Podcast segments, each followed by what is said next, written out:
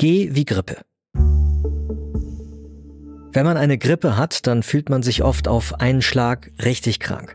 Man kriegt zum Beispiel Fieber, die Nase ist verstopft und muss ständig geputzt werden und einem tun Kopf, Arme und die Beine weh. Die Grippe bekommt man meist im Winter und die Grippesaison, die kann schon mal bis Mai dauern. Schuld an der Grippe sind Viren, die sogenannten Influenza-Viren. Deswegen heißt Grippe bei den Fachleuten auch Influenza. Viren, das sind winzige Krankheitserreger, die Schaden anrichten können, wenn sie in unseren Körper gelangen. Wie kriegt man eine Grippe? Grippe ist sehr ansteckend und die Viren, die haben Wege gefunden, wie sie sehr gut in unseren Körper kommen. Ein Weg, wenn jemand, der die Grippe hat, zum Beispiel niest oder hustet, dann werden Schleimtröpfchen in die Luft geschleudert und eine Person, die nebendran steht, die atmet diese Schleimtröpfchen dann ein und steckt sich an.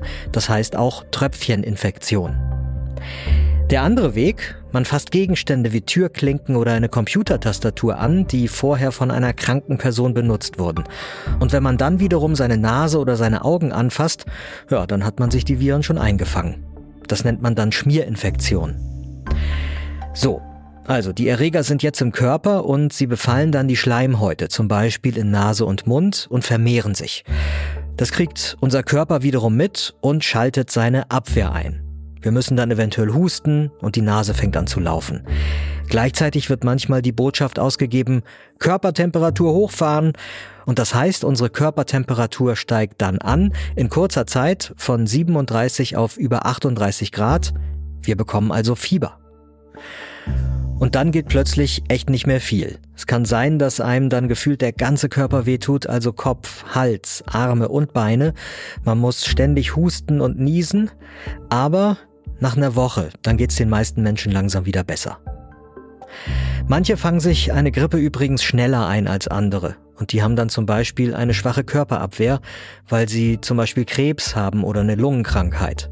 Und auch wenn man Diabetes hat, also die Zuckerkrankheit, oder alt ist, dann kriegt man schneller die Grippe. Was kann man bei Grippe tun? Wenn man schwanger ist oder ein schwaches Immunsystem hat oder älter ist, für den kann eine echte Grippe gefährlich werden. Und dann sollte man besser sehr schnell zum Arzt oder zur Ärztin gehen. Es gibt nämlich Medikamente, die gegen die Grippeviren helfen. Aber diese Medikamente, die muss man in den ersten zwei Tagen nehmen, damit sie gut wirken. Sie helfen zum Beispiel, wenn das Fieber arg hoch ist oder einem Arme und Beine so richtig krass wehtun. Husten oder einer laufenden Nase kann man mit Hausmitteln ganz gut zu Leibe rücken. Und die bekommt ihr in der Apotheke um die Ecke. Außerdem gibt es gegen Grippe eine Impfung, die dafür sorgen kann, dass man sie gar nicht erst bekommt. Besonders sinnvoll ist diese Impfung für Ältere oder wenn man eine schwache Körperabwehr hat, aber auch für andere. Weil sich die Grippeviren laufend verändern, also sozusagen neu erfinden, muss man sich da allerdings jedes Jahr aufs Neue die Impfung holen. Gesundheit hören, das Lexikon mit Peter Glück aus dem Team von Gesundheit hören, das ist das Audioangebot der Apothekenumschau. Wenn ihr noch mehr Details zur Grippe wissen wollt, dann schaut doch in die Infos zu dieser Folge. Und wenn ihr diesen Podcast hilfreich findet, dann freuen wir uns sehr, wenn ihr uns folgt, zum Beispiel bei Spotify oder Apple Podcasts.